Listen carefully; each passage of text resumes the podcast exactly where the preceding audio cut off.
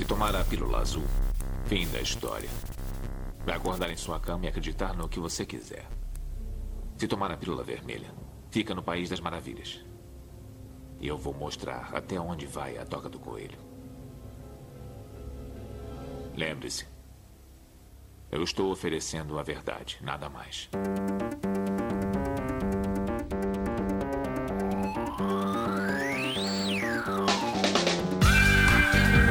Magicando. Praise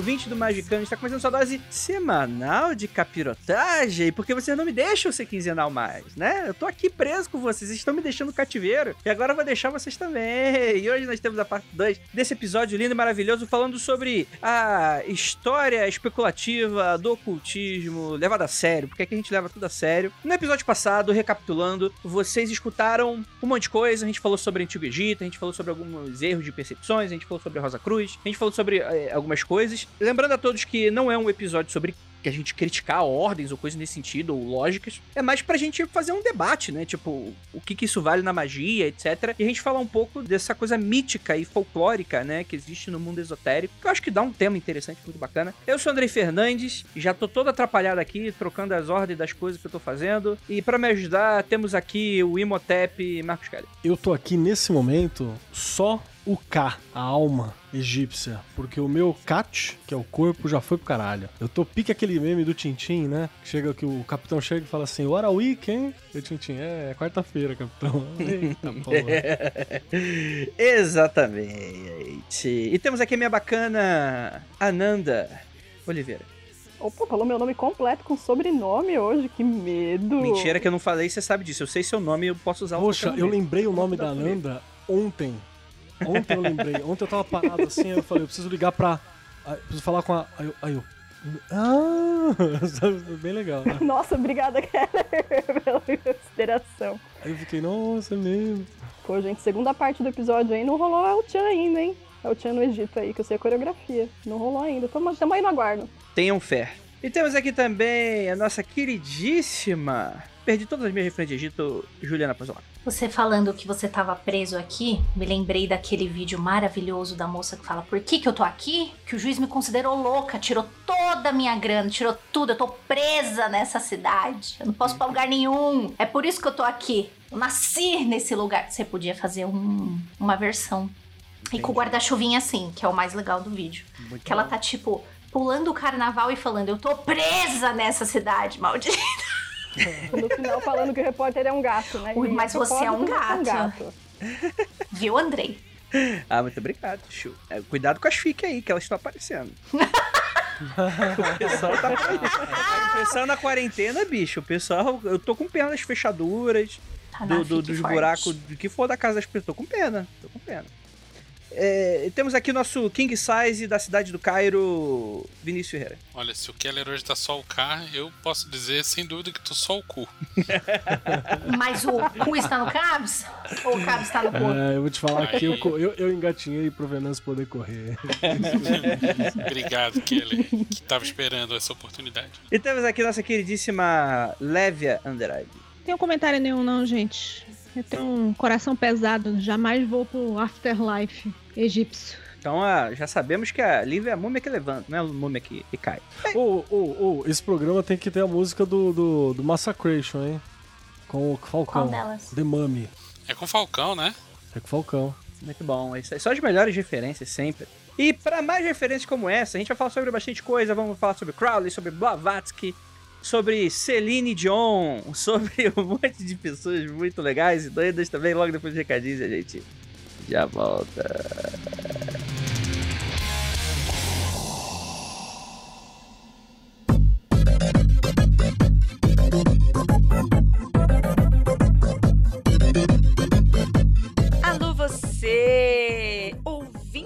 Magicando, que parou aqui um minutinho para ouvir a palavra dos anúncios e recadinhos. Eu sou Ira Croft, tudo bem? Pegue a sua água e o seu caderninho e volte aqui. Ouvi dizer que a Penumbra Livros está arrasando por aí.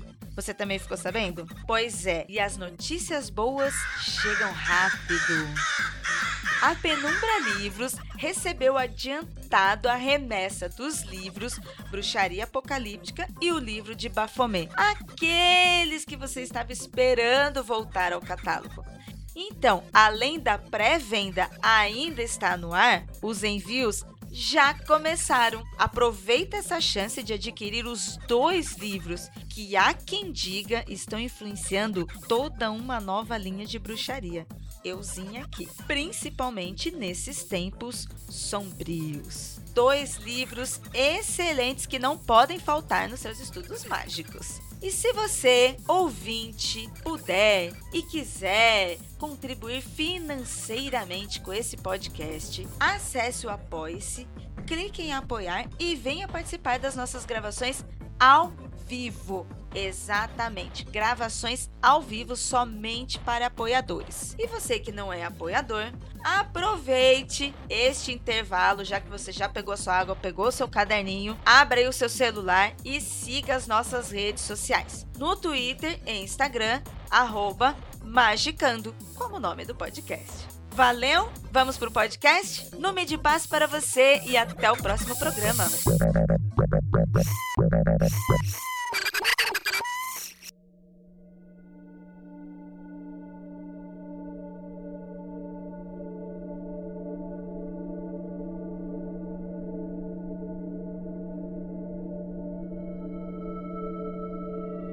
Gente, Egito Antigo era um cara bem legal. Pena que ele foi tão maltratado assim pelos Aterema vezes, né? É, resgatando um pouco do que a gente falou necessariamente sobre o episódio passado, né? A gente parou ali mais ou menos ali na Rosa Cruz e tal. Eu acho que é de bom tom, tendo em conta que a gente explicou o que é egiptomania, né? Toda essa lógica do, de exploração, né? Do, do inglês médio, século séculos 19 barra vocês entendem, vocês que se entendem de história, não sei data. É. E que, cara, tava rolando o rolê da Golden Dawn, né? Mas a gente já tem um episódio sobre o Golden Dawn, acho que eu vou deixar linkado aí no episódio para falar bastante sobre isso. Mas a gente pode falar um pouquinho nisso, né, Marcos Keller? Vambora, vambora. A gente terminou falando sobre a, a Rosa Cruz, né? Então a gente tava ali encostando no que é a Golden Dawn. Todo o rolê de egiptomania que a gente vai ter, assim, fortemente no, no ocultismo, no esoterismo em geral, ele, ele, tem a Golden Dawn como entroncamento, na verdade, não só disso, mas de várias outras coisas, né? Grandes conceitos que a gente usa hoje como basilar dentro da, da cultura esotérica, na verdade, vem da Golden Dawn,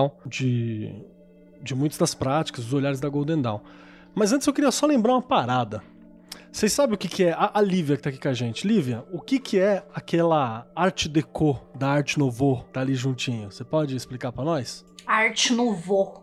É um vovô que você pinta a carinha dele. É, vem um vozinho todo pintado. É, eu não entendi onde você quer chegar da arte Nouveau e arte Deco com, com a egiptomania. Eu sei que tem a referência e tal, teve muita influência da Art Deco com a egiptomania, né? Porque a, a ideia de peças monumentais, de, de Angulares. angulares, a ideia de, de dar uma sensação de pequeneza né, no, no ser humano, que é muito do, da arquitetura egípcia de adoração, né? Os deuses sempre são maiores, então as coisas aos deuses, aos faraós eram gigantescos e isso acabou mostrando também na Art Deco, né? É. E se você for pensar assim, o que que é Art Deco, é da mais ou menos década de 20, né? 1920 e tal. É, aquelas melindrosas, muita coisa Great Gatsby. Qual é o nome em português de Atlas Shrugged? É, o episódio acabou de baixar o nível. Mas beleza, ah, é o Atlas revoltado.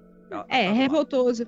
Então, Não é não, mas, Essas mas é uma capas. parada dessa. essas capas, assim, é mais ou menos isso do, do, do Art Deco. Mas eu, não- eu não entendi onde você tava querendo ir, André. Ô, Andrei, já, Keller. Eu quero ir num lugar específico, que é assim, a Art Deco, ela, a Art Nouveau, depois a Art Deco, acho que é essa a ordem, elas bebem muito no que foi isso que a Lívia acabou de falar, exatamente, a influência do Egito, das descobertas do Egito, de como a França e a Inglaterra estavam, de certa forma, pilhando, né, algumas coisas, alguns conhecimentos, alguns saberes, algumas obras culturais e por aí vai, do Egito que estava sendo descoberto naquele período, estava sendo redescoberto, estava né, sendo estudado, aprofundado, e era parte do território britânico. Então facilitava muito para você retirar coisas de lá e tornar aquilo é, cosmopolita, né? Você falar bastante sobre aquilo. Então você vai ter esse momento. O que, que eu quero dizer é que assim mostra como o Egito influenciou o imaginário de artistas, de arquitetos, de poetas, que era 90% da Golden.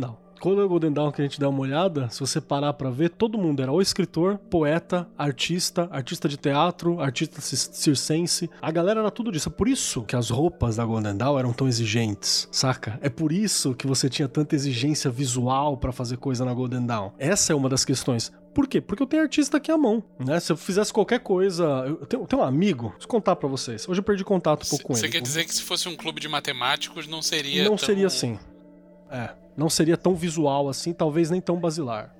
Faz muito sentido, mesmo porque aquilo ali é, é, é tipo, é um europeu digerindo aquela cultura e Exatamente. cagando o Art Deco. Exatamente. E, e, isso é o que vai rolar com a magia também. Porque era uma galera que tava consumindo isso visualmente, e aí você para e fala assim: porra, se é tão foda visual, deve ter mais coisa foda. E aí isso tá tão entranhado no imaginário que você constrói qualquer coisa que você faz vai para esse caminho de uma certa forma. Essa é parte da minha teoria. É, eu ia citar um amigo que é o Vavá. Abraço pro Vavá, quem conheceu o Vavá aí, aquele abraço. Vavá é um cara fantástico. O Vavá ele transformava uma tarde que a gente ia jogar RPG na entrega do Oscar. Porque Vavá fazia festa de casamento.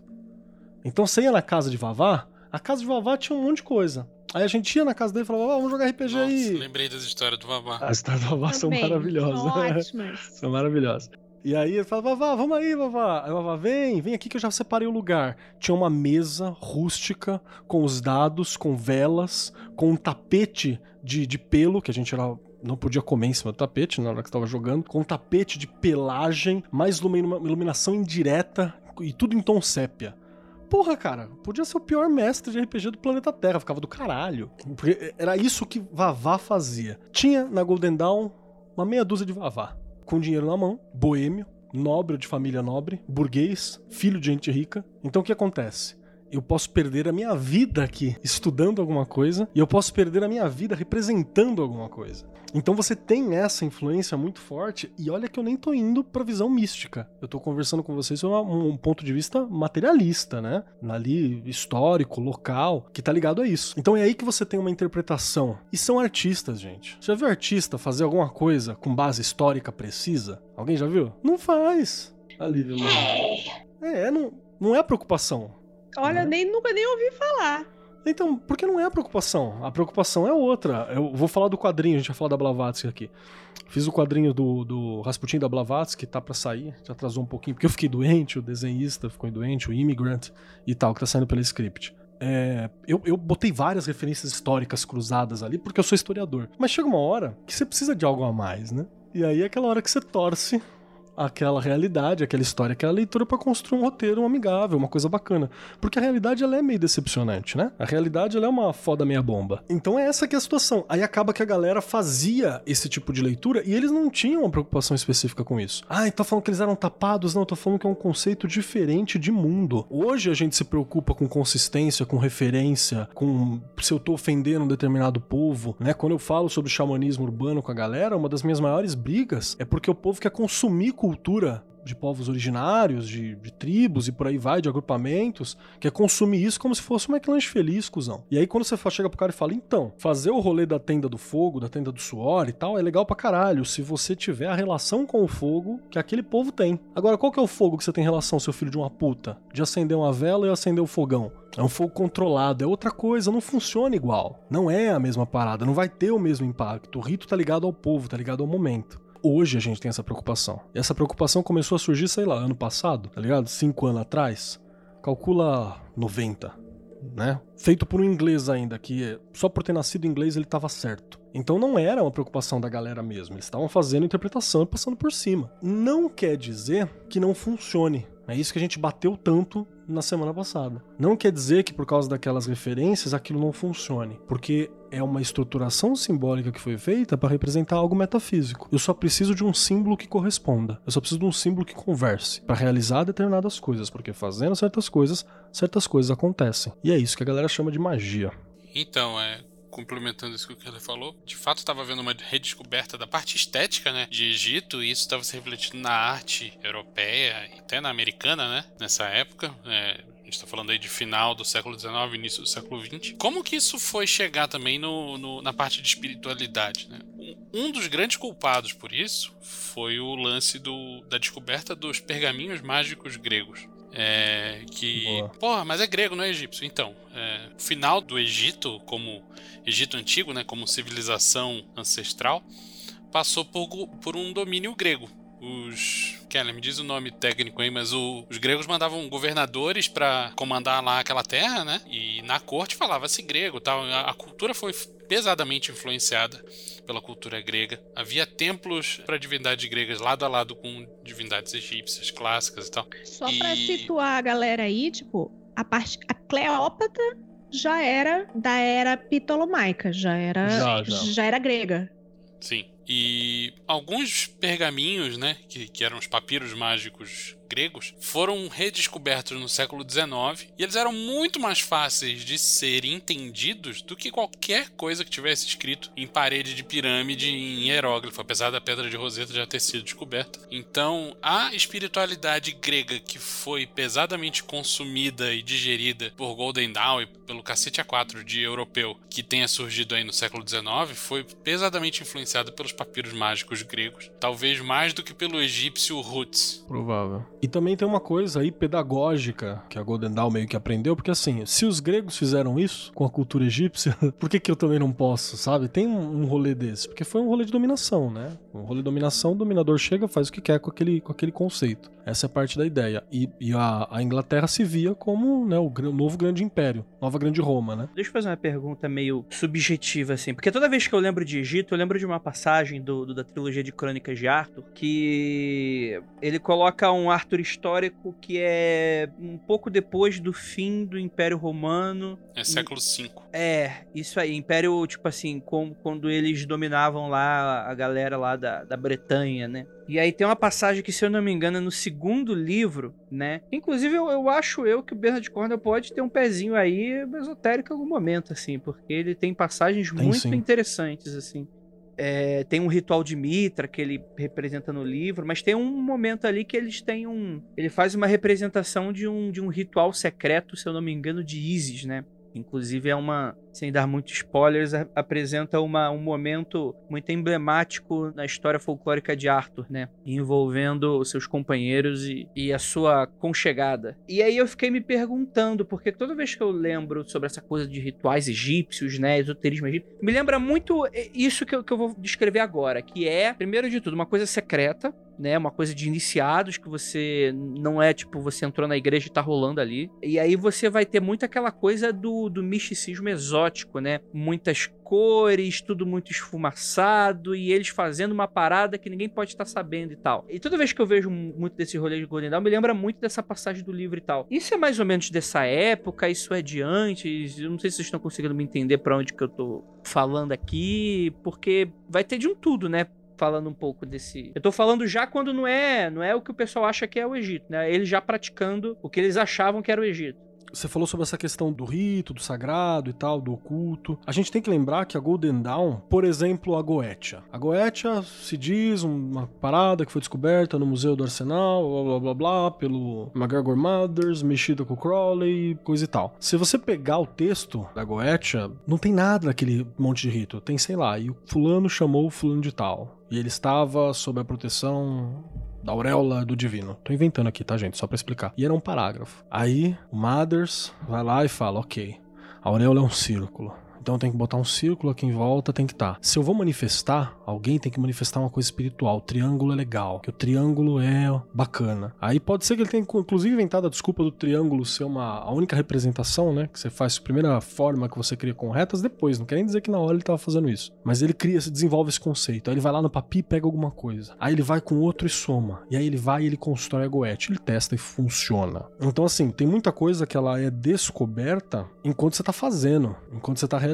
Quem aqui já praticou qualquer tipo de rito sabe que às vezes você tem um combinado e chega na hora você sente que é legal fazer uma parada, ou uma determinada postura, um determinado ok. Então você tem umas construções que acontecem ali durante. Venâncio, quer acrescentar? Ou me criticar? Você tá falando de Goécia especificamente, eu sei te, te apontar exatamente qual a parte tem a ver com o Egito e foi tirada do cu. Por favor. Existe, talvez um dos textos mais famosos que tenha do, da Goécia atualmente, seja esse do Matters, com adições do Crowley, né? Isso você acha facilmente tanto na internet quanto impresso até hoje. E ele, ele acrescenta lá no, no começo do, do ritual goético uma invocação preliminar. Essa invocação preliminar é de origem egípcia e não tem nada a ver com o manuscrito que estava na biblioteca do Arsenal, da puta que pariu da França. Isso aí foi tirado do cu pelo Crowley simplesmente porque ele achou que ia ficar legal, ele achou que dava uma brisa boa e ele achou que combinava. E posso estar enganado, mas eu acho que em lugar nenhum do livro propriamente dito fala que ele tirou isso do cu. Ele simplesmente taca lá.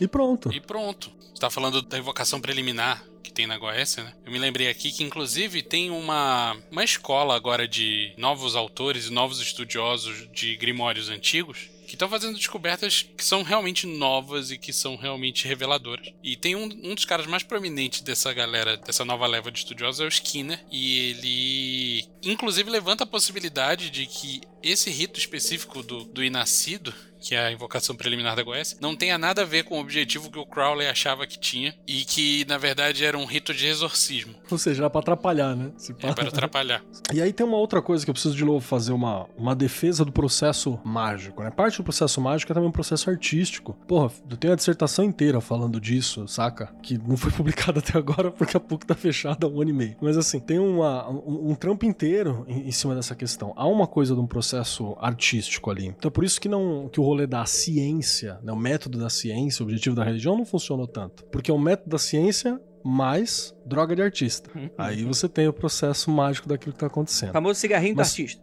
Cigarrinho do artista. Mas só para falar um pouco sobre o rito. Vou, vou, inventar aqui, vou cagar uma regra e daqui, por favor, repitam por aí para se tornar uma, uma máxima do ocultismo brasileiro. Que é assim, o rito ele vai ter alguns componentes que eu acho que são importantes a gente lembrar. Ele vai ter uma, um componente simbólico, uma representação simbólica que a gente precisa fazer, e isso é cultural. Você pode inclusive pegar emprestado algum elemento de uma outra cultura, mas você precisa construir o teu rito simbólico para ele funcionar bem. Então, ou você, por exemplo, vou para uma religião de matriz africana, então eu preciso mergulhar naqueles símbolos, eu preciso ser alfabetizado, eu preciso viver aquela realidade para me entender o que aqueles símbolos representam para que o bagulho funcione melhor. Porque senão tem um, blo um bloco simbólico. Todo mundo nasce com o católico standard né? De, de pacote simbólico. E aí você tem uma outra parada que é, que é, o objetivo espiritual, o que, que você quer com aquele rito, o que, que você quer alcançar, que esse pode vir através de mitos, através de cultura, através de uma realização que você tem, e você tem o fenômeno físico, então, olha que louco. O objetivo espiritual vai depender daquele momento, mas ele pode ter inspiração em alguma coisa que você leu, alguma coisa que veio do passado, porque tem vários povos e várias questões falando sobre conversar com o divino. Então, por exemplo, conversar com demônios. Isso, tá,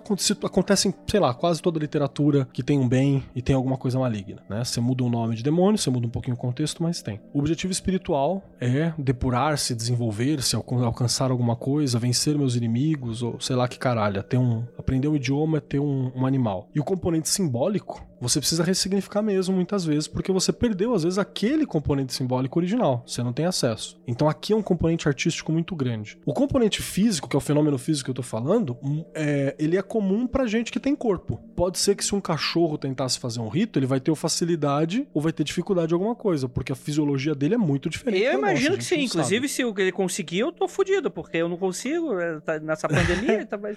Você quer só um exemplo bobo, assim, mas que eu acho que é do caralho? Tem uma passagem do Jung, e eu tô falando isso, gente, com base na, no alto da autoridade que ser um, um ocultista Nunca, acho que eu nunca me chamei assim. Um ocultista me dá, que é cagar as coisas, falar à vontade, esperar que outros se preocupem. O ônus da prova é de quem quiser me criticar. É, é esse que é o, o, parâmetro. Mas tem um livro do Jung que ele fala sobre um paciente que ele tinha, que ele disse que conversava com o paciente, o paciente falava assim: "Ah, tá saindo um tubo do sol. Quando eu faço tal coisa assim, sai um tubo do sol e toca na minha testa e tal". E o Jung falou: "Ah, que bonitinho, parabéns, que legal, o sol conectando com você, ha ha ha. Vai tomar seu remédio", né? E o Jung fez essa Deixa o papai e mamãe jeito. conversar, vai, toma seu remédio. Isso, vai, vai sen- senta lá, Cláudia. Né? Mandou um senta lá, Cláudia, pro cara e tá tudo bem. E o cara tava sempre fazendo um determinado movimento, fazendo tal coisa pro sol e pá, e por aí vai. E ele falava que conversava e tinha um contato com o sol. O Jung conta que anos depois, meses depois, sei lá quanto tempo depois, nem contato com o paciente acho que ele tinha mais. Ele leu num jornal falando sobre a descoberta de tradução de um determinado rito pro Deus Sol, onde você fazia um tal movimento e sei lá, ou, ou, ou era uma figura do pênis do Sol, ou era mesmo um toque do Sol que alcançava na sua testa. Tava aquela cutucadinha assim, tudo. É, um, um, um susto Que dava um negócio Só assim. uma surra de palmolão no cara. Olha É, lá. dando uma surra de palmolão. O sol dava uma sarradinha de leves ali na testa do mano, é isso que você tá dizendo? Era isso, era isso. E aí o que, que o, o, o Jung compreende? E eu tô compreendendo, na verdade, o que, que eu compreendo do que o Jung compreende? Que existe um componente que é físico. Fazendo determinadas coisas físicas, com algum arcabouço simbólico, por exemplo, o cara considerava o sol uma coisa muito importante. O sol para ele era muito importante, era uma coisa que ele passava o dia em volta do sol, ele acreditava na importância daquele sol, ele queria ter contato com o sol. E ele fazendo os determinados movimentos dele, ele queria falar com o sol porque ele gostava do sol, o sol era da hora pra caralho. Afinal, é uma bola de fogo que permite que nós vivemos. Então, ele achava legal. E aí, fazendo certas coisas, ele conseguiu, por sei lá como, recuperar uma prática de um rito egípcio perdido. Então, olha que louco se você parar pra pensar desse ponto. Pode ser uma viagem? Com certeza, estamos falando da história especulativa do ocultismo ocidental. Mas é uma pulga pra ficar atrás da orelha. Me citou uma coisa, Ju. É, é, eu, eu costumo confundir. Como a gente fala tão pouco de mulheres dentro da magia, eu costumo confundir essas duas, a Blavatsky com a Celine Dion, de- com a Dion Fortune. E, e a história da Celine Dion é, é culpa minha. Eu que confundo os nomes. Ó, a Blavatsky. é, a Blavatsky é conhecida pelo quê? E a Dion Fortune é conhecida pelo quê? É, eu acho que o grande rolê da Blavatsky, o grande pelo qual ela ficou conhecida, é porque ela foi também uma mulher do Ocidente que tentou trazer para o Ocidente práticas do Oriente. Só que nesse meio tempo tem muita coisa. Nesse espaço existe muita coisa. E as pessoas não atribuem a ela é, valor ao que ela diz por muitas vezes, porque em algum momento ela atribuiu os conhecimentos que ela tinha a uma figura que não existia. E aí eu vou fazer um, um grande parênteses aqui. Não existem outros ocultistas que muito, que muito queridos, que também atribuíram muitos conhecimentos que receberam a pessoas que não existem? Olha a cara do Vinícius. Gente, olha a cara do Vinícius. Não, cara de essa, é- Calvin, essa, né? essa é a história da vida do ocultismo. Sempre tem um filho da puta atribuindo conhecimentos secretos a gente que não existe. Mas tirar foto com o ser inexistente de papelão, aí é outro departamento. Ah, era isso que eu ia perguntar. Não, deixa o Aécio de papelão. Inclusive, por favor, ouvintes, É a montagem. conhecida pelos mestres secretos de papelão. É. Ah, beleza. Tô situando as pessoas já. Posso defender? Como? Estou curiosa.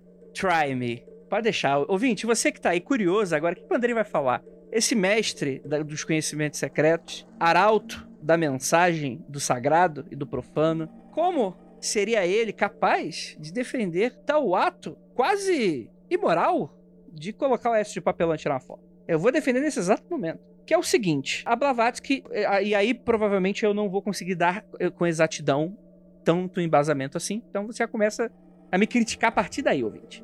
Mas a Blavatsky, ela Não tem influência você ou é influenciou, ou ela tá num, num zeitgeist da espiritualidade, que ela é um pouco diferente. Gente, eu tô dando o meu ponto de vista do que eu não entendo e do que eu não li. Mas isso é esse programa inteiro. Todos paz. É...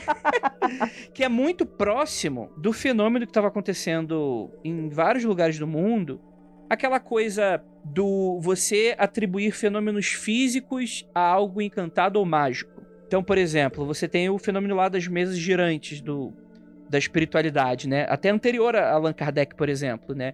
E, e nesses rolês, né, em que a aristocracia e até mesmo pesquisadores científicos se informavam em salas super apertadas e pequenas e começavam manifestações completamente apavorantes ou incríveis de, do, do outro lado, né? Com mesas, literalmente, como diz o nome, girando e voando, né? Objetos por aí. Chega uma hora que existe essa coisa das manifestações do que eles chamavam de ectoplasma e essas coisas, por exemplo, e tal. E aí é o ponto. E aí é o ponto que eu quero dar. Pequeno parênteses, esse lance de manifestação, ectoplasma, biribororó, ainda hoje, Estados Unidos, um rolê muito comum, muito, muito, muito, muito comum. Junto com aqueles médiums de auditório que falam, alguém aqui tem um pai chamado John? Aí alguém levanta a mão, eu tenho. Poxa, seu pai dirige um caminhão. Sabe esse rolê? Ainda há muitíssimo disso. Existem academias para você estudar esse tipo de coisa. Manifestação de ectoplasma, esses rolês aí que Uhum. pra nós é super antigo, mas fecha parênteses. Tem uma série na Netflix, né? Que retrata bem isso. Como é o nome dessa série? Acho que foi até você que me recomendou, né, Ju?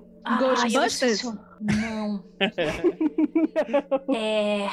É o outro lado, Ah, né? eu aquele- esqueci. Outro lado que chama? São, Não, são- é um é. documentário com vários temas e um deles são esses médiums aí dos Estados Começa Unidos. com EQM, depois retratam bem esses médiums e essas Isso. academias do professor Xavier gigantes, aquelas mansões que a galera vai e fica internado lá. Você descreveu perfeito. É uma academia de do X-Men, velho. É o espiritismo original, é isso aí, né? O que a gente tem hoje aqui é um catolicismo com DLC de fantasma. É isso que é o espiritismo no Brasil. O espiritismo original, primordial, é esses negócios aí. De manifestação e tal. Eu tô esperando ainda a defesa. Calma, calma. No caso, eu me pergunto se esse. mo- E em dado momento, existe também a questão das fotos. Com a descoberta da, da, da arte da fotografia, existiu toda uma área, principalmente nos primórdios da fotografia, que era você tirando fotos de fantasmas. Até hoje isso existe, né? Mas na época era uma coisa que rolava muito dessa coisa das manifestações, né? Tem até uma foto super famosa do, do, do rolê do Chico Xavier, por exemplo, que tem uma mulher com um pano na boca fingindo que é ectoplasma, né? E aí, na verdade, é uma, é uma defesa barra,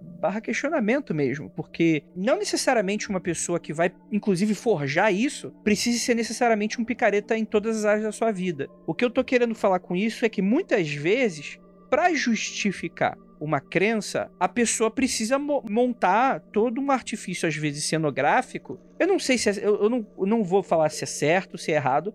Eu não faria.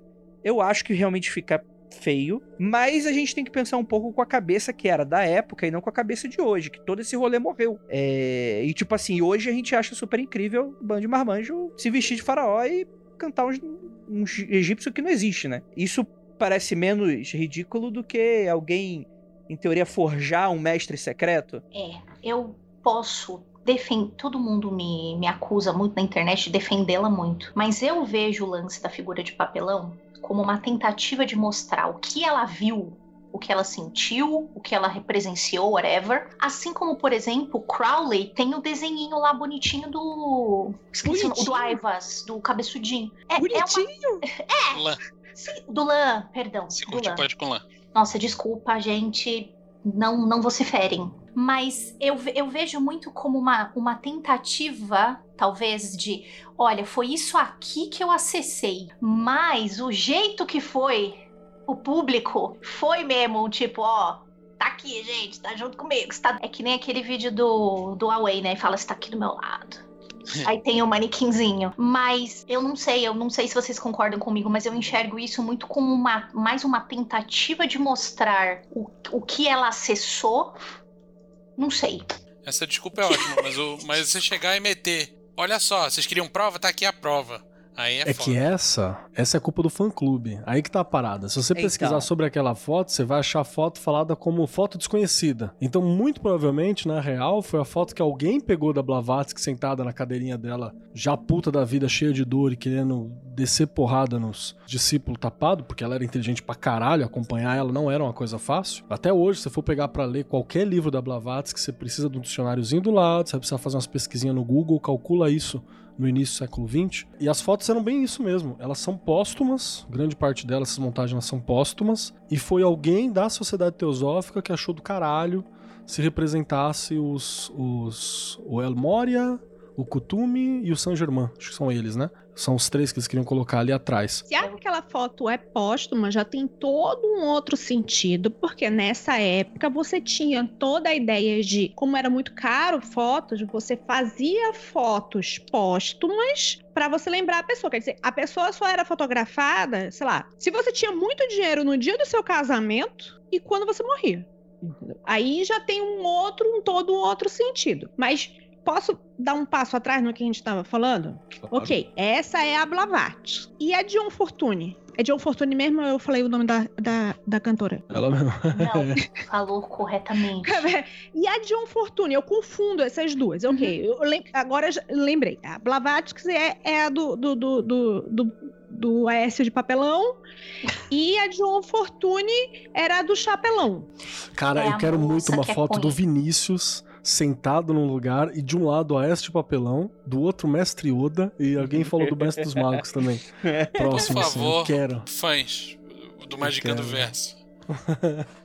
Peguem essa pose do Vinícius agora e façam uma montagem. É que a, a John Fortune, vamos lá, eu tô só dando highlights nas coisas pelas quais elas são muito apedrejadas, mas vamos lá. É a moça, Lívia, do rolê, de quando teve todo aquele rolê da guerra mágica, e aí ela tem aquele livro que até hoje é muito lido aí pelo pessoal. Tem gente que gosta ainda, tem gente que já não considera mais tão legal, porque a linguagem dela, né, na, na, na autodefesa psíquica, perdão, eu falei o livro, não falei o título. E aí as pessoas falam, nossa, mas essa pessoa estava very paranoica, hein? Olha o papinho aqui que tá pra justificar isso, isso ou aquilo. Então, o dela é vender. Eu acho que, que você talvez esteja confundindo, é isso, vem desta parte do, do livro que ela traz, com técnicas, e ela baseia, né, é, em todo aquele. Não só, mas também no, no rolê da Guerra Mágica, né? Ju, Oi, oi. Talvez esteja enganado, mas eu acho que, pelo menos aqui no Brasil, a Jill Fortune é mais conhecida pelo trabalho dela com a Cabala Mística. Que talvez seja Ah, o livro mais difundido que explica Cabala tintim por tintim. E se você não sabe nada sobre Cabala e quer sair sabendo coisa pra cacete, esse é um baita livro pra você pegar, ler de capa a capa e sair quase uma autoridade no assunto, porque é foda. Ela tem três livros do caralho, assim. É, Ataque e Defesa Astral, acho Não, que é esse é o nome. Esse é o do, é o do Mota, né? O qual paga pau. Que pega o dela e, e- e- e comenta. O dela é autodefesa psíquica. Faz ou não faz igual, né? Perdão. É o Autodefesa Psíquica, o Cabala Mística e tem o Batalha pela Bretanha, que eu nem sei se tem em português, que são as cartas dela que- quando ela fala que participou do esforço mágico da Segunda Guerra Mundial. É, esse, esse não tem em português, não. Esse é um livro que é de cartas pros, pros seguidores dela e tal, né? É bem É legal. correspondência durante o período de guerra. é Bem interessante. Eu não li, não. Quando eu fizer o meu curso sobre história do ocultismo especulativo, vai ter um capítulo chamado Batalha da Bretanha. Tá lá. Eu vou puxar aqui um, um comentário muito interessante aqui do, do pessoal que tá na live, do Alexandre, eu não sei se eu posso ler isso, hein, que isso é uma pegadinha, mas KHS, que ele tá falando assim, que ele não liga tanto pro rolê do Aécio de Papelão que o problema com a Blavatsky, que é o rolê das raças superiores. E aí, Hum, bom. Vamos lá. É... Sabe o que eu acho? No fundo do meu coração, talvez eu seja expulsa do Magicano por dizer isso, mas eu acho carece, falta textos bons, bem redigidos, livros bons, bem redigidos, com outras bases, porque dá pra gente fazer com outras bases, sobre os tais dos mestres ascensionados, manja. Eu acho que falta, porque o material que a gente tem disponível, realmente, você lê uns negócios e fala. Que treta, como é que faz isso? Mas já estive presentes em lugares e já presenciei coisas aí que tem a ver essa galera aí relacionada que coisas deram muito certo, não só certo. A pessoa que estava comigo e foi me explicando sobre falou justamente isso, assim, carece material que lide e que estude isso, não vomite. Existe a raça X ou X ou Y que seja um livrinho de literatura, mas que seja um livro de estudo, sabe? Como é que isso funciona? Como é que você pode é, relacionar isso a, a uma série de rolês, né? Eu, eu já vou lembrar e já vou puxar pro, a sardinha pro meu lado, que um deles é o rolê do, do estudo de cura vibracional, né? E eu não sei, eu acho que vocês vão me matar, mas eu acho que se existisse um texto bom, se prestando a falar, vamos ver de onde veio isso mesmo, vamos fazer uns testes, vamos ver se funciona mesmo. Eu acho que a gente podia salvar muita coisa ali do ridículo. Só pra acrescentar Caju, uma parada. E e agora, dando uma crítica mesmo. Isso- Você aí, pau no cu, que falar alguma parada desse rolê dos mestres ascensos também, você tá rezando pro, pro Flash, caralho. Você tá fazendo pop magic aí com os, com os Paranauê, tá ligado? É- é- se você for pensar em, em termo de egrégora, né, de ideia firmada e entidade firmada e tal, porra, mestre ascenso é uma Liga da Justiça antes da Liga da Justiça, entendeu? Então, mas aí eu, eu gostaria de fazer uma pequena pontuação, que é o seguinte. Primeiro, o Juliano tá demitida. Você falou que ia ser expulso mexicano, agora vai ser mesmo. Desculpa. É, não, mentira. Não, não, mas eu acho que eu entendi uma coisa errada aqui do que o Alexandre colocou. Talvez eu esteja errado e confundindo alhos com bugalhos. Mas não é desse rolê de raça superior que vai ter uma galera que vai dar, fazer uma corruptela e começar a falar de raça ariana, de que... tem- Ah, mas aí, meu Mas amigo, aí o cara, tem. o cara lê errado a Bíblia. Lê errado até folheto de pão. Porque assim, eu, eu- até mesmo isso eu acho que eu consigo meio que não defender, mas dar uma contextualizada. Tava muito na época, na intelectualidade da época, que é muito, se cruza muito com a própria aristocracia, não era todo mundo que era entendido dos assuntos, de ter um pouco desse darwinismo social. Novamente, era o zeitgeist, é- era o que tava rolando na época, né? Era o, é o espiritismo hoje. Você fala, não, porque o espi- espírito, que é espírito evoluído? Vai tomar no cu, o que que é espírito evoluído? O cara é Pokémon agora? Virou Venusaur, o teu espírito, filha da puta. É, você vai passando, você vai desenvolvendo, né? É um problema que a gente acha em muito lugar. Nossa, de novo, se for falar sobre rolê de nórdico, caralho, e ultimamente tem ficado muito pior. Tem se intensificado muito mais esse rolê. Então, Então, sempre alguém. E, e agora vamos puxar de novo pro tema do programa, que é a egiptomania, né? É aquela necessidade de achar uma figura, e aí mega corrompido pela cultura na qual você também tá inserido, né? Do que, que é puro e belo, né? É treta demais, gente. É, é muito zoado. E tem isso em muito rolê, muito rolê. E é grave. Não estou dizendo que não é, gente. É muito grave, sim. Inclusive, o Alexandre continua falando aqui. Eu entendo o que ele fala. Isso é grave. Mas não é só ali. É isso que eu, eu fico tanto puxando vocês pra conversar. Porque não é só ali. É, Quando o Crowley comete um homicídio, ele tá fazendo o- o- a versão física da crença, né? Tipo, eu posso fazer o que eu quero com o rolê inferior, né? É que tem uma questão que eu acho que deve ser pra isso que o, que o Alexandre no chat tá dando uma puxada, né? Dentro da, da gênese do universo que a Blavatsky faz, ela faz uma coisa que vários outros ocultistas fazem e também não são tão criticados, que é dar uma teoria pro início da humanidade, Isso. pra presente da humanidade Isso e uma puxar. teoria pro fim, né? Mas tudo bem. Ela dá uma teoria de início que tá permeada pelos imaginários, né, do momento em que ela tava, então você vai ter tal. E hoje é bem difícil pra gente porque isso ficou muito sci-fi, né? Inclusive escritores de sci-fi leiam Blavatsky, vão ter boas ideias. Eu vou dar um livro da, da Blavatsky pra Jay. Vou achar, eu vou, vou dar pra ela. E tem um rolê assim que aconteceu pós Blavatsky, obviamente, né, que a Tulesianchav ela tinha proximidade com a sociedade teosófica já no século XX, porque a Túlia ela é do século XX, né? A Túlia acho que ela é fundada em 1920, 1912, 1910, alguma coisa assim. E a Blavatsky morre em 1890, alguma coisa assim. 1889, não lembro. Ela morre ainda no século XIX. Ela já tava meio puta com a sociedade já com- ordem, porque, gente, ordem é difícil, né? Se você não ficar puto com ordem, tem uma coisa errada. Parte do, do bagulho é você manter as rédeas daquilo que a ordem significa e tal. Ela já tava afastada, tava escrevendo, tava lutando com uma penca de doença, né? E a Tullia, a sociedade Tullia no começo, ela tinha essa, esse- essa paixão pelo rolê das raças anteriores. Ela pega muita coisa, a sociedade Tullia, da, da sociedade teosófica. Ela pega, inclusive, o símbolo né?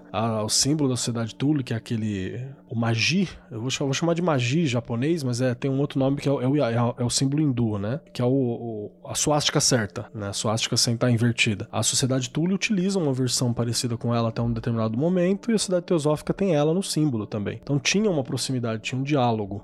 Né? Uhum. Só que aí a sociedade Tule acrescenta racismo e, e ele coloca, na real, a questão de que tá acontecendo no presente. Existe raças superiores e inferiores, espiritualmente, inclusive, no presente. Que o Kardec também fez. Também é inspirado pela sociedade teosófica. Então, eu entendo a crítica de que esse germe tá na Blavatsky. Eu entendo pra caralho. Mas aí também, né? Tipo, sei lá, não posso culpar o fabricante de faca pelo assassinato feito com a faca. Entende? E essa época que o Keller aí tá levantando, que ela já tava puta da vida e afastada, mesmo afastada, ela tinha umas brigas homéricas com a galera que tava levando uma coisa do jeito que ela não aprovava, né? Ficava. É, e, não, e cl- claramente, pouco que eu conheço da Blavatsky, eu vejo ela muito com uma chave muito importante de influência do esoterismo ocidental nesse sentido, de você trazer um pouco dessa influência é, asiática, né? Oriental hoje não se fala tanto mais nesse sentido, mas, mas ela traz muito sobre diversos povos ali que vai mexer pra sempre com o esoterismo. Em que você entra no TikTok e tem gente, tem bruxa de TikTok falando de karma, né? Tipo, porra, olha o quanto se- a mulher foi influência. Karma, yoga, a reencarnação, alma, chakra. Yoga, espiritualidade, meditação, essa porra toda, o Kama Sutra, essa porra toda vai vir da, da, da visita dela. Se eu não me engano, ela foi a primeira mulher a ter acesso ao, ao, ao Tibete, conseguir entrar lá, viveu lá um tempo Sim. também, tinha uma memória do caralho. Nesse ponto, ela é muito mais influente e importante que o Crowley, no, no sentido de influência do, do esoterismo. Ela é basilar, ela tá naquele rolê basilar junto com o Papi, tá ligado? Que a gente sempre fala também. E lembra que ela era russa, né, cara? Ela foi fazer russa. sucesso principalmente nos Estados Unidos, mas essa porra dessa mulher rodou o mundo inteiro, cara. Incrível. Mas o que eu queria puxar era que o Keller falou sobre essa coisa, tem muito esotérico que dá o início e o fim, né? Que é falar do início, justamente por causa disso, né? Que eu queria puxar, né? Esse rolê que vem antes do Egito. Porque an- do Egito surgiu tudo, mas espera lá. Existiam as coisas antes do Egito, que são os Atlantes, que é dessa época aí, né? Que o Egito tinha que aprender com algum lugar. E vai ser esse lugar maravilhoso, onde que os caras eram deuses praticamente. E de tão arrogantes foram condenados. E é um pouco do que passou pra hoje em dia, o que a gente sabe de magia, foi passado pros egípcios e dos egípcios pra gente, né? E aí o pessoal começa a fazer essas ligações da cabala como sendo algo do Egito, que vai ser passado para os hebreus, porque lá o Moisés era um grande príncipe, então ele conhecia os mistérios egípcios e vai influenciar. Então, tipo assim, a cabala judaica, na verdade, é do Egito, que é um pezinho ali nos Atlantes, né? Então, tipo assim, vai traçar essa linha que vai evoluindo, né? E que vai sendo conhecimento secreto, que é o verdadeiro ocultismo esotérico, a verdadeira forma de explicar o mundo, que é esse conhecimento, essa chave que vai desvelar aí todos os mistérios do mundo e por aí vai, né? E aí tem Lemúria, Muca, eu não vou entrar nessas porra, não sei. Eu- o- Tá aí um negócio que eu nunca entendi, gente. Esse eu tava até curioso pra saber o que vocês iam falar, porque eu não manjo nada desse rolê aí. é porque é alienígena, né? depois que caiu a Atlântida, rolou a Ibória, que é onde viveu Conan, e depois veio a gente. Cara, de Atlântida, eu só fico chocada quando eu vou na Mystic Fair e, tipo assim, o anel Atlante, eu me lembro que de um ano pro outro, subiu de preço, um absurdo, menina. Tá Eu tô com medo de, de eu anel perguntar o que Atlante. que é Anel Atlântico e você falar que é o cu da Aquaman. É... Mas tem, não, mas tem uma coisa que é curiosa, assim, né? Tipo, esotérico não, hoje em dia não, não parece ligar tanto pra isso. Tirando quando você vai em certos eventos. Mas quem abraçou demais isso foi a galera da ufologia, né? Então eles pegaram do, do egípcio pra trás, né? Então, tipo, começa no egípcio, eram deus astronautas, aí vai pra trás, né? O egípcio já tá muito mainstream. Eles querem uma coisa mais indie. Porque é claro que não veio da gente, porque a gente é macaco. Então foram os híbridos que cruzaram com a mulher macaca, deram os Atlantes, mágicos e doidos. Pô, esse papo da Atlântida não, não começou com Platão? Não foi isso? Relatos de Platão? Sim, começou com Platão. E tem gente que diz que o do jeito que Platão descreve, Atlântida, na verdade, poderia ser o continente americano. E por algum motivo, sei lá, ele teve contato com povos, é, poderia ser asteca, maia, não sei o que, que eram realmente muito mais avançados. Entendi. Naquela lembro época de- do que a maioria do resto do mundo. Eu lembro de ter lido alguma coisa sobre isso e ele ter falado que tipo, eram povos pra lá das colunas de Hércules, né? Colunas de Hércules é o que a gente conhece hoje como o Estreito de Gibraltar, né? Se eu não me engano.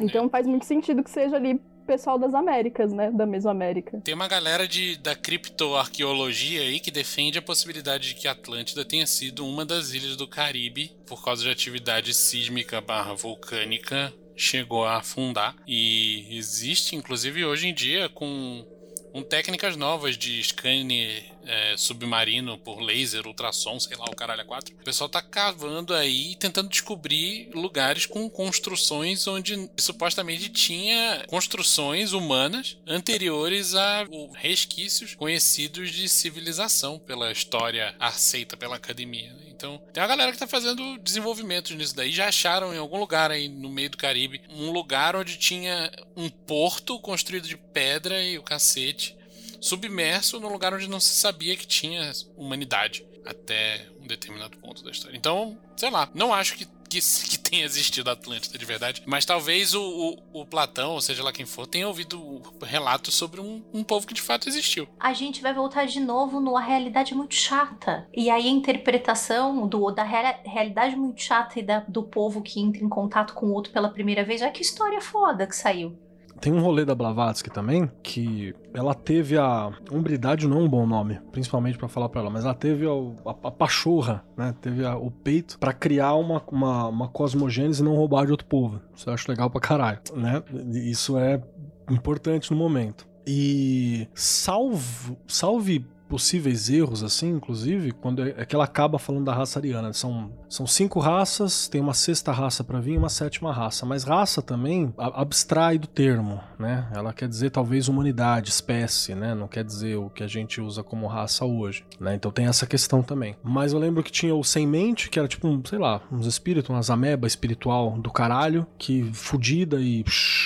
O Dr. Manhattan. Se for Dr. Manhattan, é do caralho mesmo. Sim, sim. E aí depois você tem os, os sem ossos, né? Que é uma galera que esses são os do, do Conan. Que vem de hiperbórea, acho que era o termo. Que parece o nome do bagulho do Conan. Que eles.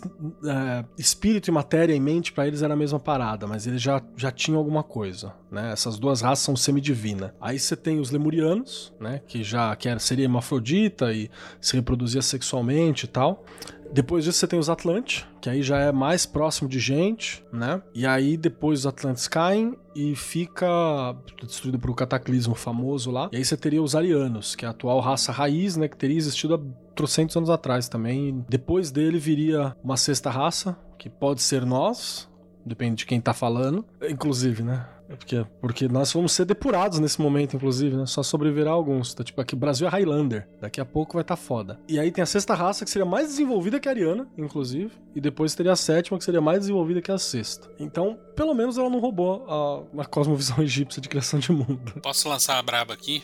Qualquer um que esteja um pouquinho disposto a esticar a interpretação disso daí e não ler literalmente, vai achar um paralelo claro com o modelo da evolução do, do cérebro humano e com o modelo dos circuitos de consciência do nosso amigo Timothy Leary. Exatamente. Não, não, Não, mas o é Vinícius tá real. certinho.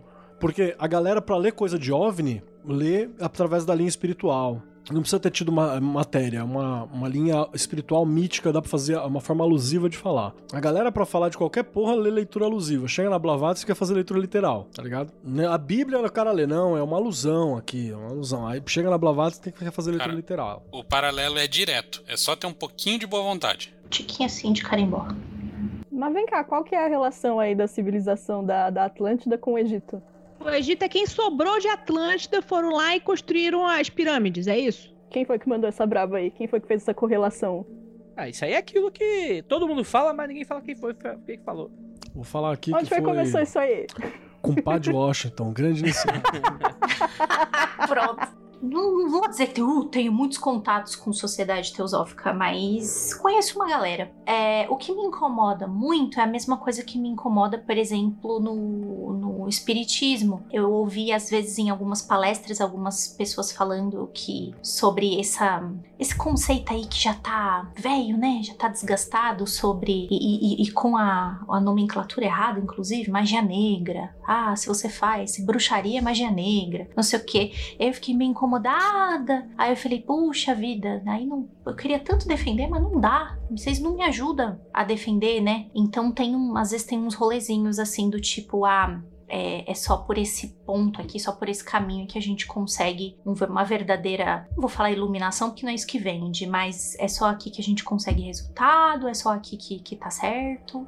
Aí a gente acaba, infelizmente, caindo no. no- no- ah, só o meu, só a, a minha redação, só o meu amiguinho aqui tá certo, né? E é, é complicado, complicado. Isso daí é, é- a gente tá vendo o caminho. Tipo assim, você, a pessoa começou com uma intenção, fazendo as coisas de uma forma, e no decorrer a coisa foi, como diria minha mãe, desunerando e dando uma outra coisa. Isso é o caminho que aconteceu com a, a- a cultura egípcia, né? Era uma coisa totalmente diferente, virou Golden Dawn, que depois virou outra coisa, e agora a gente não sabe mais nem o que, que é. E provavelmente não deve ter nada a ver com o que era originalmente.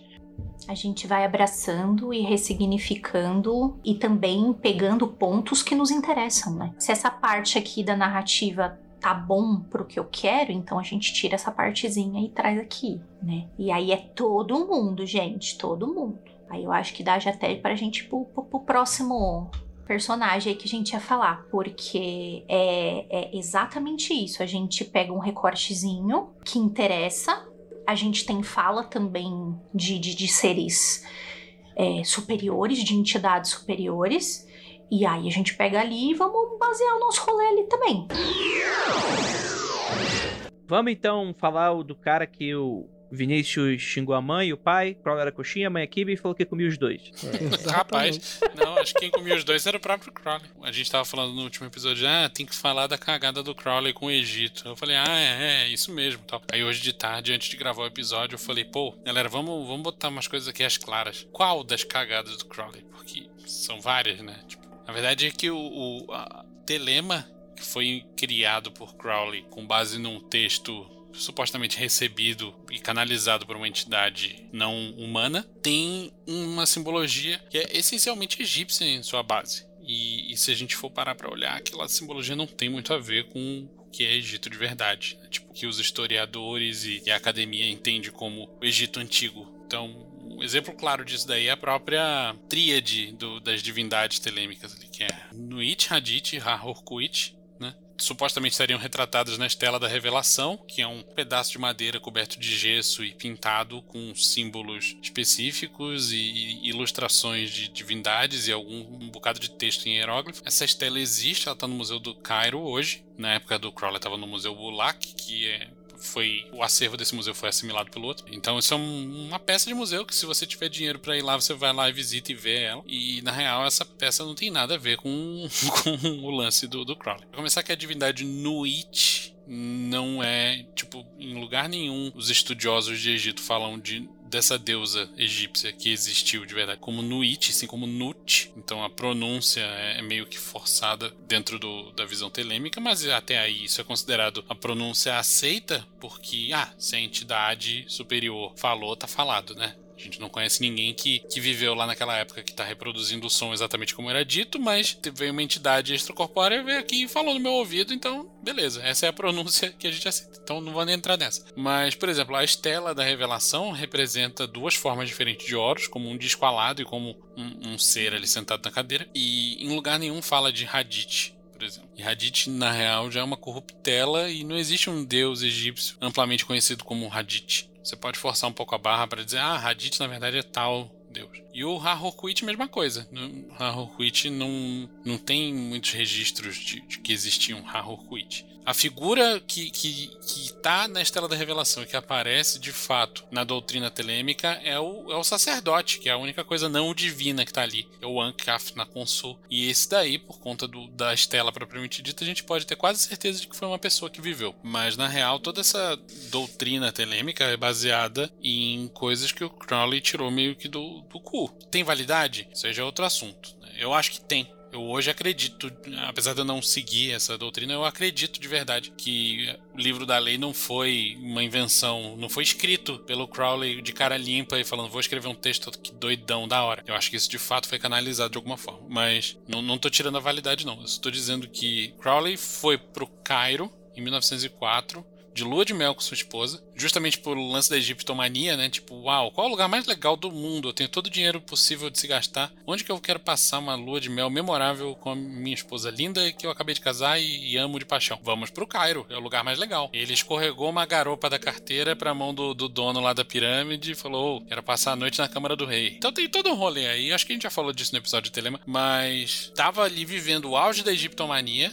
de verdade. Ele não foi pro Cairo por, por acaso, é porque era uma parada que tava na moda e era maneiro. Ele tava nessa de visitar museu e visitar a Câmara do Rei, visitar interior de pirâmide. Ele já tinha uma vivência pesada de Golden Dawn, então ele já tinha vivenciado na pele diversos ritos iniciáticos né, e desempenhando vários papéis dentro desses ritos. Era criativo, inteligente pra caralho, é, sempre bom lembrar. Tipo, ele tinha toda a cultura que o Ocidente podia oferecer para uma pessoa. O cara tinha a melhor formação acadêmica possível, tinha lido pra cacete ao longo de sua vida, então ele estava influenciado ali pelo que se sabia de Egito na época e ele gostava da parada. E essa revelação veio meio que no susto para ele, porque a esposa dele na época, Rose, ela começou a ouvir vozes e ela tava numa loucura. Ela assim, ela não era do rolê da macumba ela começou a ouvir vozes e ele começou, lógico, né, misógino que era, começou a duvidar do, da validade das afirmações dela. E ela falou: Não, não, isso aqui que eu tô ouvindo é real. E ele fez um monte de teste. é, não vou me lembrar do número exato aqui, mas os testes que ele apresentou pra ela, ela passou em todos. Matematicamente, ela tinha uma chance em 218 milhões e 600 mil. Tipo, ele forçou a barra Pra ela bombar no teste e ela passou em todos. Então tem alguma coisa rolando ali. Mas aí, beleza. Quando ela finalmente mostrou, e foi ela que encontrou no museu essa estela da revelação e mostrou pra ele, ele falou: pô, maneiro.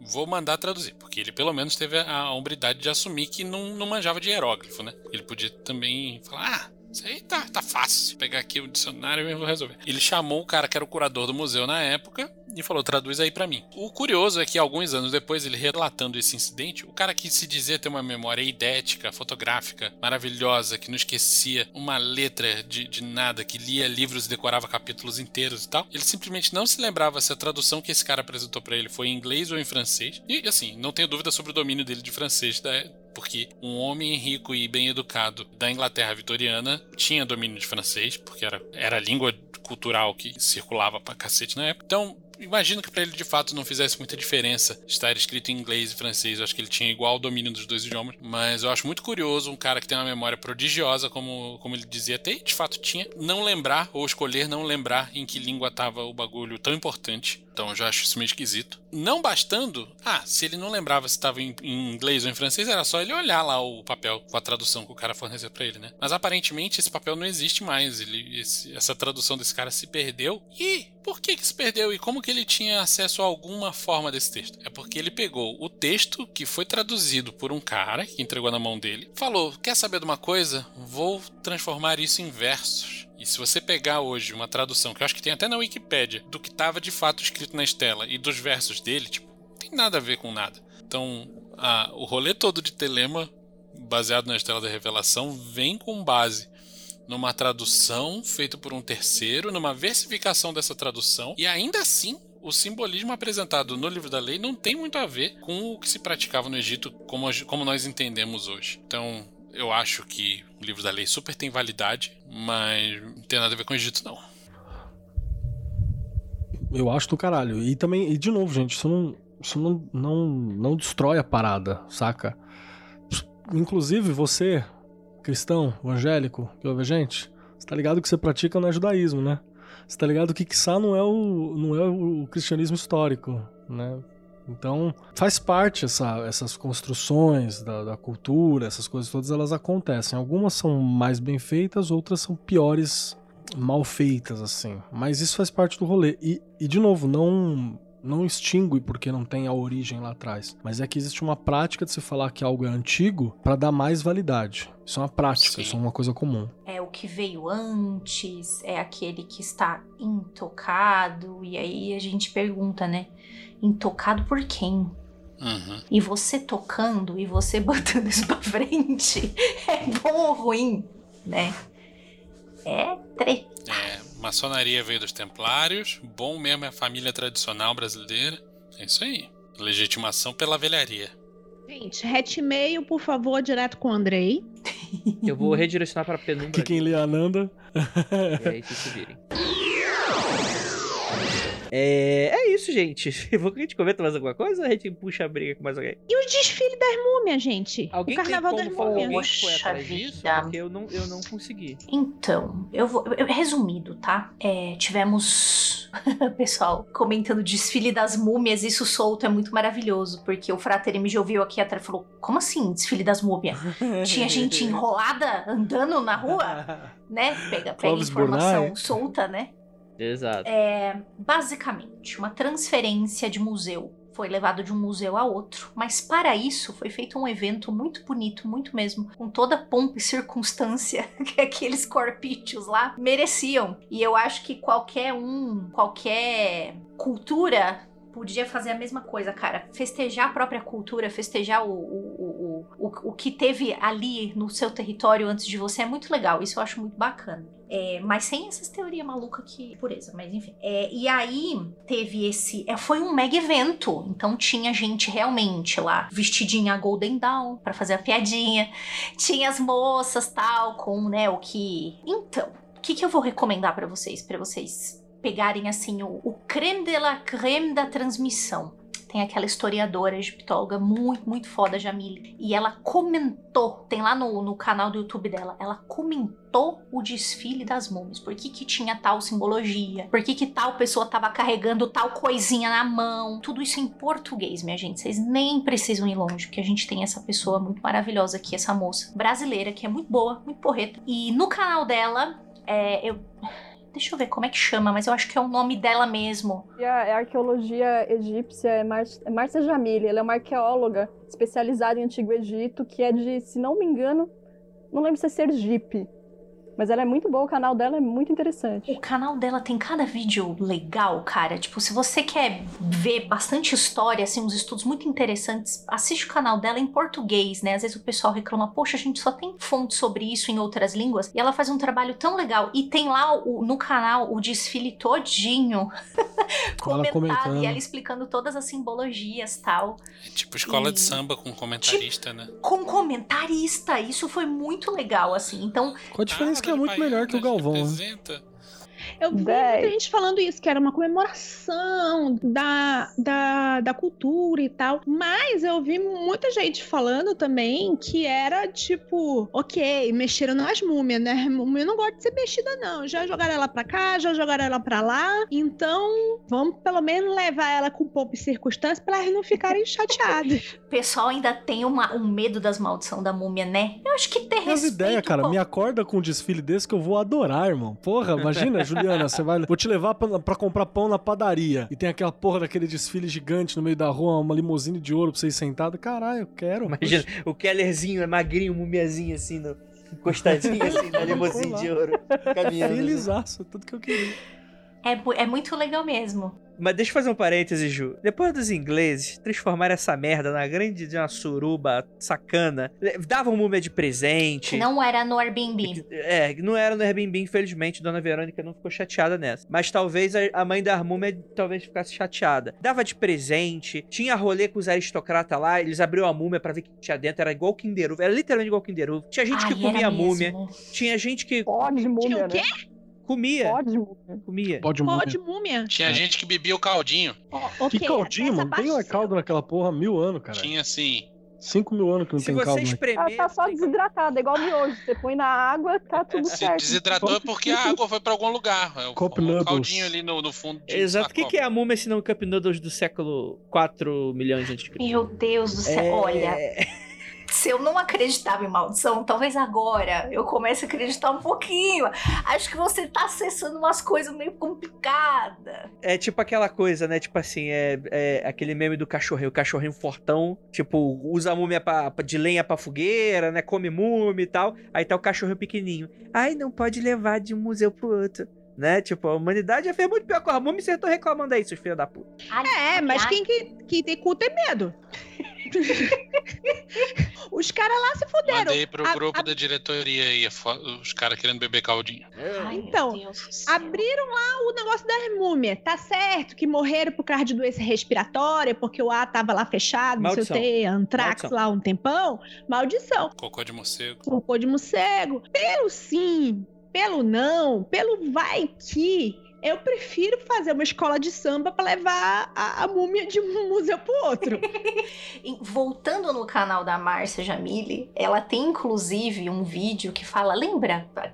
Acho que foi meio de 2020 que descobriram um monte de sarcófago lacrado. E aí o pessoal fazia piada do gente, já tem a pandemia, não abre essa porra que vai vir outra maldição. É, Foi aquele sarcófago negro, né, que a galera É, achou. Ela tem, ela tem vídeo falando, se não me engano, acho que foram 58 ou 59, tinha muita coisa. E ela tem vídeo falando sobre isso também. Márcia Jamile tem vídeos falando quão acurados são os jogos Assassino Euclides, Egito, Assassino Euclides, Grécia. O canal dela é muito legal mesmo, assim, Ju, de dá- verdade. Dá, um spoiler aí. É acurado? É, esse, esse vídeo eu não assisti.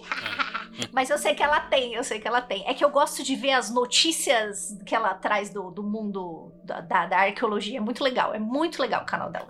Eu acho legal que eu não corro atrás disso, mas eu já caí em conteúdo dessa moça. É legal mesmo. O resumo é: use as coisas, pegue lá, não tá errado você acessar conhecimentos antigos ou pegar pedaços lá, mas tenha a decência de falar que, olha só, isso aqui nós pegamos que está e se enquadra neste caminhozinho que estamos seguindo. Vocês acham? Porque eu, inclusive, o rolê de criar historinha, eu gosto também. Criar um, um lore para o grupo, para uma vertente mágica, é legal.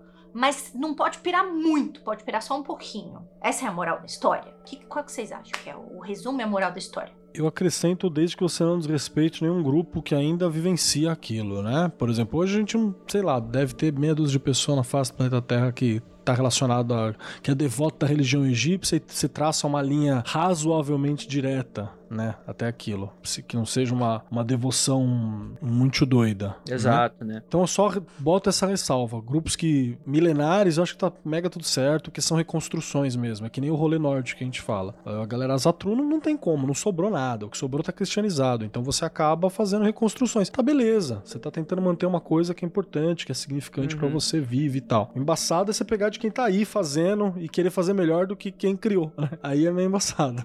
Eu tenho uma observação. Eu acho assim que o brasileiro, esse sofredor. Não tem respeito tem. Não, não, não, não, é, não era nisso que eu ia chegar, mas é verdade. Mas vamos lá. Tem muito da cultura do brasileiro, de como foi criado o, o, Brasil e o brasileiro, de você absorver aquele a, a, ideia da antropofagia. Você pega uma cultura, você pega aquilo que lhe foi enfiado até às vezes goela abaixo, você digere e transforma em alguma coisa sua. Isso é muito do brasileiro e muita coisa. A gente vê isso na religião, com o sincretismo, na arte, em, em, tudo que é lugar, você consegue ver essa ideia de o que me foi enfiado goela abaixo, eu vou tratar isso e vou, de alguma forma, transformar isso em uma coisa minha. Às vezes não é só o que lhe foi enfiado goela abaixo. Às vezes você pensa assim, olha, que coisa legal. Isso daqui. Vou transformar em meu também. Mas entenda que isso é um processo, às vezes, natural. Tanto na língua, cultura,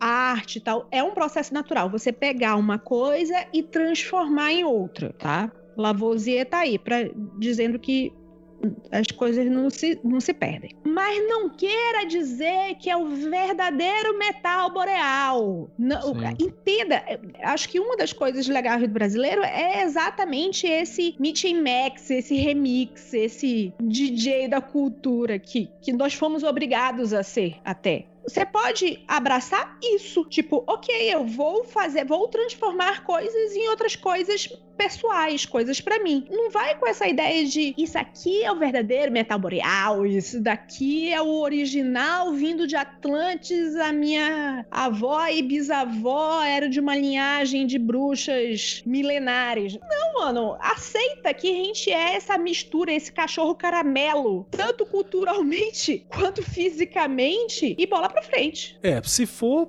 descendente da parada, você pode falar. O problema é quando não é e você quer ser. É aí que, que tá o B.O. É né? bem difícil no Brasil você. Não sei, nós falamos sobre genética desses dias aqui no grupo, a gente, né, tem coisas é, muito loucas. Todo mundo é cachorro caramelo aqui. Exato. Uma observação, acho que a gente já foi mais criativo em receber, digerir e fazer algo novo. Eu acho que ultimamente a gente só tá copiando. A gente tá meio preguiçoso. Eu acho que a gente já foi mais mais legal nesse negócio. Eu vou fazer uma crítica cultural. É crítica cultural. Que é assim, eu gosto pra caralho do conceito que a Flávia. A, Flávia, ó.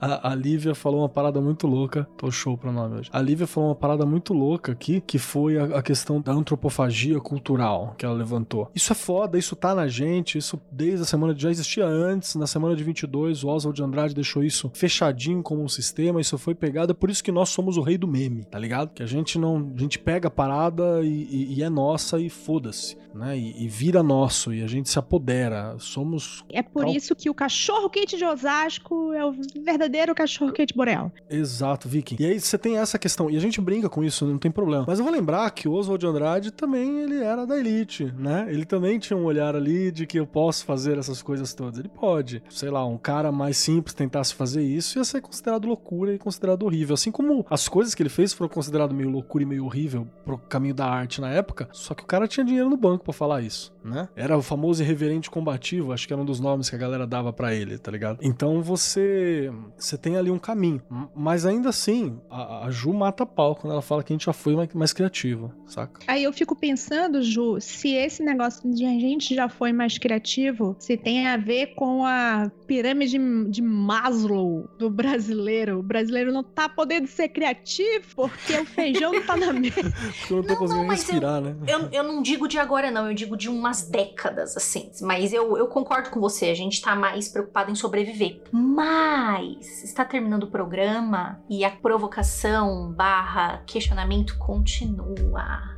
Tem gente me marcando no Twitter, olha, não sei o que lá, papapá. Tudo bem, gente, a gente já sabe dos problemas. Mas, de novo, vocês estão marcando sempre as mesmas pessoas nos problemas. Cadê as outras? Vou dar meus 10 centavos sobre isso aqui, Ju. Manda. É, você falou, do, não, não agora, né? Mas quando você levantou essa, essa provocação pela primeira vez, né? De, ah, tem grupos que fazem o rolê egípcio, tem grupos que rid- ridicularizam isso. Eu discordo parcialmente disso. Eu acho que, na prática, a percepção é essa. Mas eu não acho que grupos ridicularizem grupos de forma geral. Acho que pessoas ridicularizam pessoas. Eu acho que tem uma, uma diferença sutil aí. Tá, eu acho que eu entendi. Eu entendi o ponto. Mas eu não sei de, de, um- de uma ordem, já que a gente tá falando disso, né? Não sei de nenhuma ordem esotérica que ridicularize outra. Eu sei de pessoas dentro que ridicularizam tanto ordens quanto pessoas, enfim. Mas isso. As pessoas são tão diferentes entre si que eu não vejo consenso, sabe? Eu posso estar negligenciando alguma coisa, mas eu não sei se, se existe isso de forma institucionalizada. É mesmo que não tem nem instituição, né? O, o- não há. a- Concordo em partes. A BNM. É, o ridículo é real, mas se ele vem de, de cima pra baixo ou de um lado pro outro, é que, é que são outros 500. É, e lembrando que magia precisa ser ridícula, tá? Quanto, se ela for ridícula, é, é, é bom. Ajuda você a quebrar o, o sensor psíquico, ajuda você a entrar no rolê. Não, não é ruim o ridículo. E teve uma pessoa que me. Eu só. é- eu juro que. Desculpa, Andrei. É a última coisa que eu vou falar. Teve uma pessoa muito fofinha que entrou em contato comigo pelo direct e falou assim: Ju, eu sou da Rosa Cruz. E aí vocês falaram algumas vezes no episódio que a Rosa Cruz é a porta de entrada, mas eu tô muito feliz na Rosa Cruz. E aí eu disse assim: que bom que você tá feliz. E que se pra você isso é o seu rolê, abraça, velho. Tipo, não fiquem. Eu fico um pouco preocupada às vezes da gente falando aqui, porque chega uma galera nos inboxes e fica falando assim, mas se eu tô em tal lugar tá errado, se eu tô vivendo tal coisa tá errado, não, não, não. A gente tá falando sobre as nossas vivências. Se você tá feliz e se você fala, é, ah, eu já estudei tanto, fiz tanta coisa, joia, maravilha. Lembre-se que você não precisa estar num lugar só, acho que existem poucas ordens que pedem exclusividade. Você não precisa estar num lugar só e a sua história é sua. A sua história é sua. Posso responder isso, Ju? Responde, responde. Porque assim, eu vou tentar lembrar do que eu falei semana passada. Mas eu acho que eu. Eu não vou saber as palavras exatas do que eu falei, mas eu acho que eu falei da seguinte maneira: que a Rosa Cruz pode ser uma excelente porta de entrada, elogiando a maneira como eles abraçam pessoas que. Eles têm uma loja na rua, você entendeu? Tem uma loja na rua com evento aberto, então é nesse sentido. Eu entendi o ponto do- do- da pessoa, só que ao mesmo tempo, eu acho que eu deixei bem claro. Inclusive, em algum momento, ah, galera, você pode entrar lá, começar, quer continuar, tem um monte de coisa. É, é- é que eu acho que a pessoa, ela foi um pouco. Não, mas ela entendeu. Depois ela entendeu. Acho que foi um susto inicial. E também, vamos Sim, combinar? claro. né? As pessoas ouvem o podcast fazendo várias outras coisas. E às vezes não pega direito É, a frase. E aí eu falei, olha, não, o que a gente quis dizer não foi isso na realidade. A gente até falou tal. Ainda eu falei assim, eu espero que eu tenha falado com bastante respeito e acurácia, já que você tá lá há 300 anos. Aí a pessoa falou assim, não, falou legal, não sei o que, faltou uma coisa ou outra tal. Aí a gente discutiu o que, que era segredo, o que, que não era. Mas eu deixei claro e ela entendeu. Então, não é porque uma coisa perdeu sentido pra um de nós aqui da mesa que ela não precisa ter sentido pra você. Cada vida mágica é uma, gente. Permitam-se viver as coisas. E fazendo um Andrei Explain aqui, acho que ele quis mais dizer a questão da acessibilidade, né? Que talvez a Rosa Cruz seja mais acessível para a pessoa ter acesso a estudos e materiais. Não que é uma coisa passageira, efêmera, que você só vai passar e é obrigatoriamente ter que ir embora. Exatamente. Você vai perceber que isso é muito básico, porque essa pessoa tinha entendido isso. Exatamente. Perce- Ah, você vai perceber que é muito básico, tem coisas maiores. Tudo é legal, tudo é básico, tudo é grande. Depende do que você estuda. Exatamente. você vai encontrar isso em todo lugar. Se você é Demolei e tá com uns 60 anos dentro do Demolei, aí eu acho que tem algum problema. Ah, Mas, aí é expulso, né? Nem pode ficar. Então, mas Quantos aí- anos que você sai do Demolei? Eu não lembro. É, não- 21. 21? 21. Aí vira tio. 13. deixa, eu, deixa eu falar uma parada aqui, porque eu tô falando faz tempo, tô fazendo várias Você tava inserções. mutado. E eu tava mutado. Oh, meu Deus. Foi, tá o Andrei falando, é, e eu falei, foi, lógico, na fala do Andrei eu dei uma cortada assim, eu falei, porra, mas é porque os caras têm uma loja física, é isso que a gente tá falando, você realmente tem uma Sim. porta aberta pra você entrar, você entendeu? Coisa que outras ordens não tem. Vai, vai ver se você acha aí a, a Illuminated of Thanateros de porta aberta pra você. Não tá aberta, não é uma porta na rua pra te entregar a parada, a, a ordem de Dagon, a sei lá que porra que tem por aí. Mas, mas todas essas porra tem site, né, cara? Dragon Rouge, mas não é, É uma tudo meio porta aberto. na rua É. que todo mundo vê, você entendeu? É isso que eu tô E dizendo. tem uma coisa também, antes que acuse a gente pra falar que a Rosa Cruz aceita qualquer um, porque tem um monte de ordem aí que se disser aí que aceita qualquer merda aí, então tem nada a ver com acessibilidade também aceitar qualquer porra. Gente, toda ordem aceita qualquer merda, desculpa. Toda ordem. Todo mundo tem um pouco de merda dentro de si. O problema é se você vai trabalhar isso ou não. Se você quer tirar isso dentro de você ou não. Agora deixa eu acrescentar outra coisa, que é o que eu tava aqui chilicando, e só quem tá no vídeo que viu minhas mãozinhas. Que é o seguinte, Dona Ju deixou bem claro, não sou responsável pela fanfic que você cria na sua cabeça, meu amigo, por não ter ouvido direito ou não ter contexto. Né? Não tem jeito. E a gente tenta ser toda essa relação, e pra falar um pouco da Rosa Cruz, inclusive, ontem mesmo eu, eu falei da Rosa Cruz indicando pra um amigo dos podcasts. Vocês podem ouvir ele. Ele, inclusive, esse podcast, não vou falar aqui não entregar o cara, né? Da Explain. Ocu- Oculta Explain do cara. E Exposed, é isso aí. Eu tô ruim de palavras hoje, gente. É o cansaço. É, é o K que foi embora. E ficou só com a curva do Vinícius. E aí teve outra parada também, que tem um, um brother, que é um, é um frater, né, do, desses rolês da, da Rosa Cruz. Tá aí há, sei lá, 15 anos, 10 anos que ele tá nesse rolê. O frater Benefactor. Não, não vou falar o nome dele porque ele prefere ser chamado pelo, pelo pseudônimo, é um cara do background. Mano, é um dos caras que eu mais respeito no rolê hermético. Assim. Parece uma, um nome de banda. É, né, heavy metal. E ele é um dos caras que eu mais respeito no rolê hermético, cara. Ele é um cara que trabalhou com, em alguns projetos que a gente fez junto. Eu- teve um projeto, mano, que ele resolveu que pra fazer direito ele ia aprender, ele ia aprender é, língua judaica, assim, tá ligado? Ele ia, ia aprender os bagulho. O Cara, é um cara assim fenomenal pra achar os bagulho, pra revirar livro e tal. É um dos caras mais inteligentes do rolê. E ele fala: "Gosto, aprendi tudo aqui, é um dos lugares que eu mais me apego". A gente às vezes brinca, faz a piada imbecil e ele pega bem pra caralho. É porque do Magicando? Não, a gente é grande coisa nós. E o, e o Frater Benefactor é fantástico, assim. Então, e da Rosa Cruz, muitos anos, continua. Então, não é limitação. A gente tava falando mesmo, acho que de ser acessível. Né? Isso. Ache o que te faz feliz, cara, o que faz é, sentido pra você, né? Para de lavar a louça enquanto ouve podcast. Não, mas aí acabou a vida do cara. Só tem agora, não tem mais trânsito pra ir, tem que ser na hora de louça. Louça ou cocôzinho, é o que sobrou. Agora nessa hora mesmo, né? É isso aí, gente. E se for no É. cocôzinho, cuidado com as hemorroidas.